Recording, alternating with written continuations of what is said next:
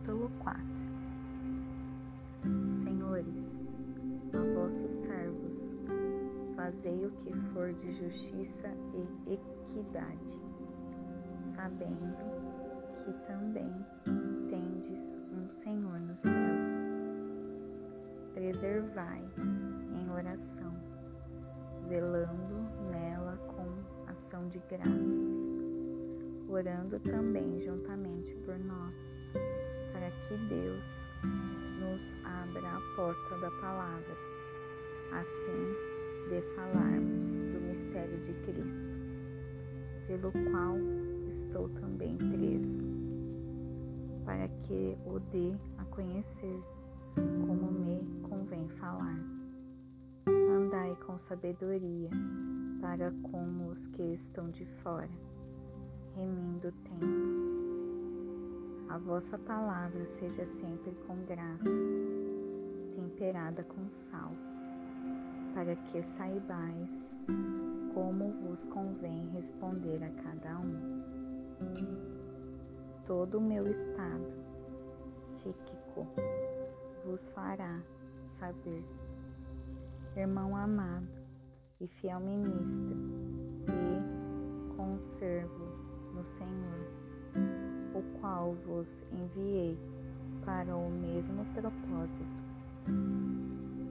para que saiba do vosso estado e console os vossos corações, juntamente com Onésio, Onésimo amado e fiel irmão, que é um de vós.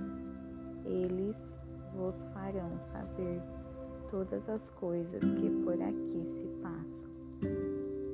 Aristarco, que está preso comigo, vos saúda, e Marcos, o sobrinho de Barnabé, acerca do qual já recebestes mandamento se ele for ter convosco, recebei-o.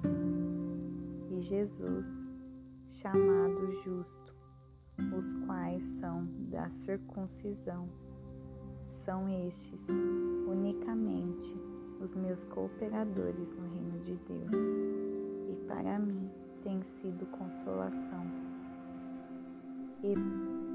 Epafras, que é um de vós, servo de Cristo, vos saúda sempre trabalhando ardentemente por vós em orações, para que vos conserveis firmes, perfeitos e completos em toda a vontade de Deus.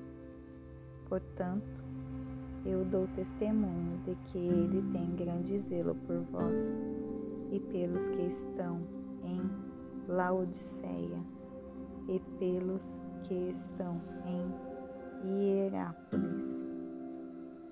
Lucas, o médico amado, e Demas saudam-vos. Saudai aos irmãos que estão em Laodiceia, e a ninfa, e a igreja que está em sua casa. E quando esta carta tiver sido lida entre vós, fazei também o seja na igreja dos Laodicenses e a que veio de Laodiceia.